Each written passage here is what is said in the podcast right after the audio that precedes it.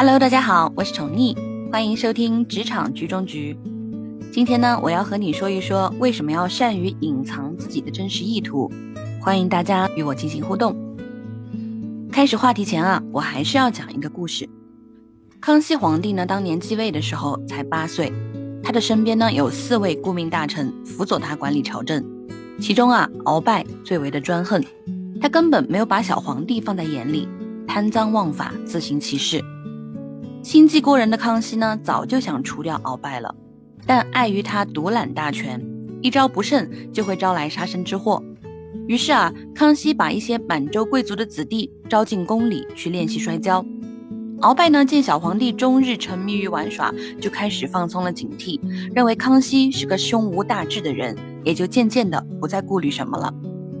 而康熙这边呢，感到自己手下的这支摔跤队伍啊，武艺已经很纯熟了。便开始周密布置起来，传鳌拜入宫去来看他们这个摔跤。疏于防范的鳌拜呢，居然还饶有兴趣的指点孩子们的这个摔跤技术。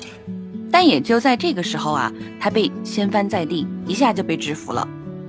康熙迅速就拿出藏在袖子里的匕首，一刀刺进了鳌拜的胸膛。鳌拜被擒以后啊，他的一干党羽也被同时除掉了，康熙也终于得以亲政。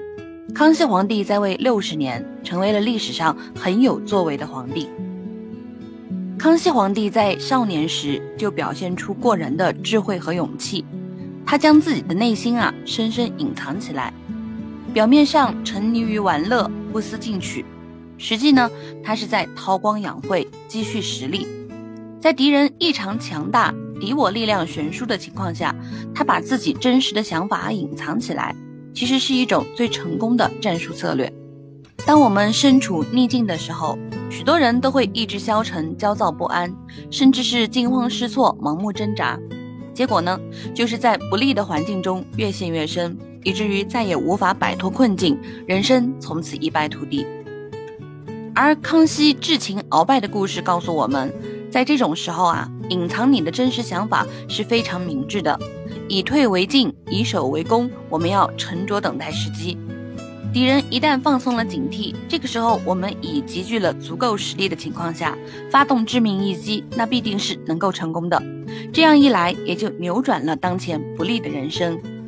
宠溺在这里呢，要告诉你一句话，就是要想做个真正有智慧的人，做一个真正的智者，就要掌握好你手中的棋子。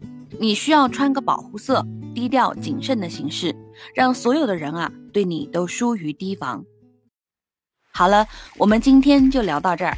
希望喜欢我节目的听众朋友们多多点赞评论，帮助节目被更多的人听到。关于本期的内容呢，你还有什么想和我一起讨论的吗？不妨在评论区留下你的问题吧，我会不定期在评论区为大家答疑解惑的哦。接下来我会具体教你三种隐藏真实意图的方法，可别忘记收听哦。我们下期再见，拜拜。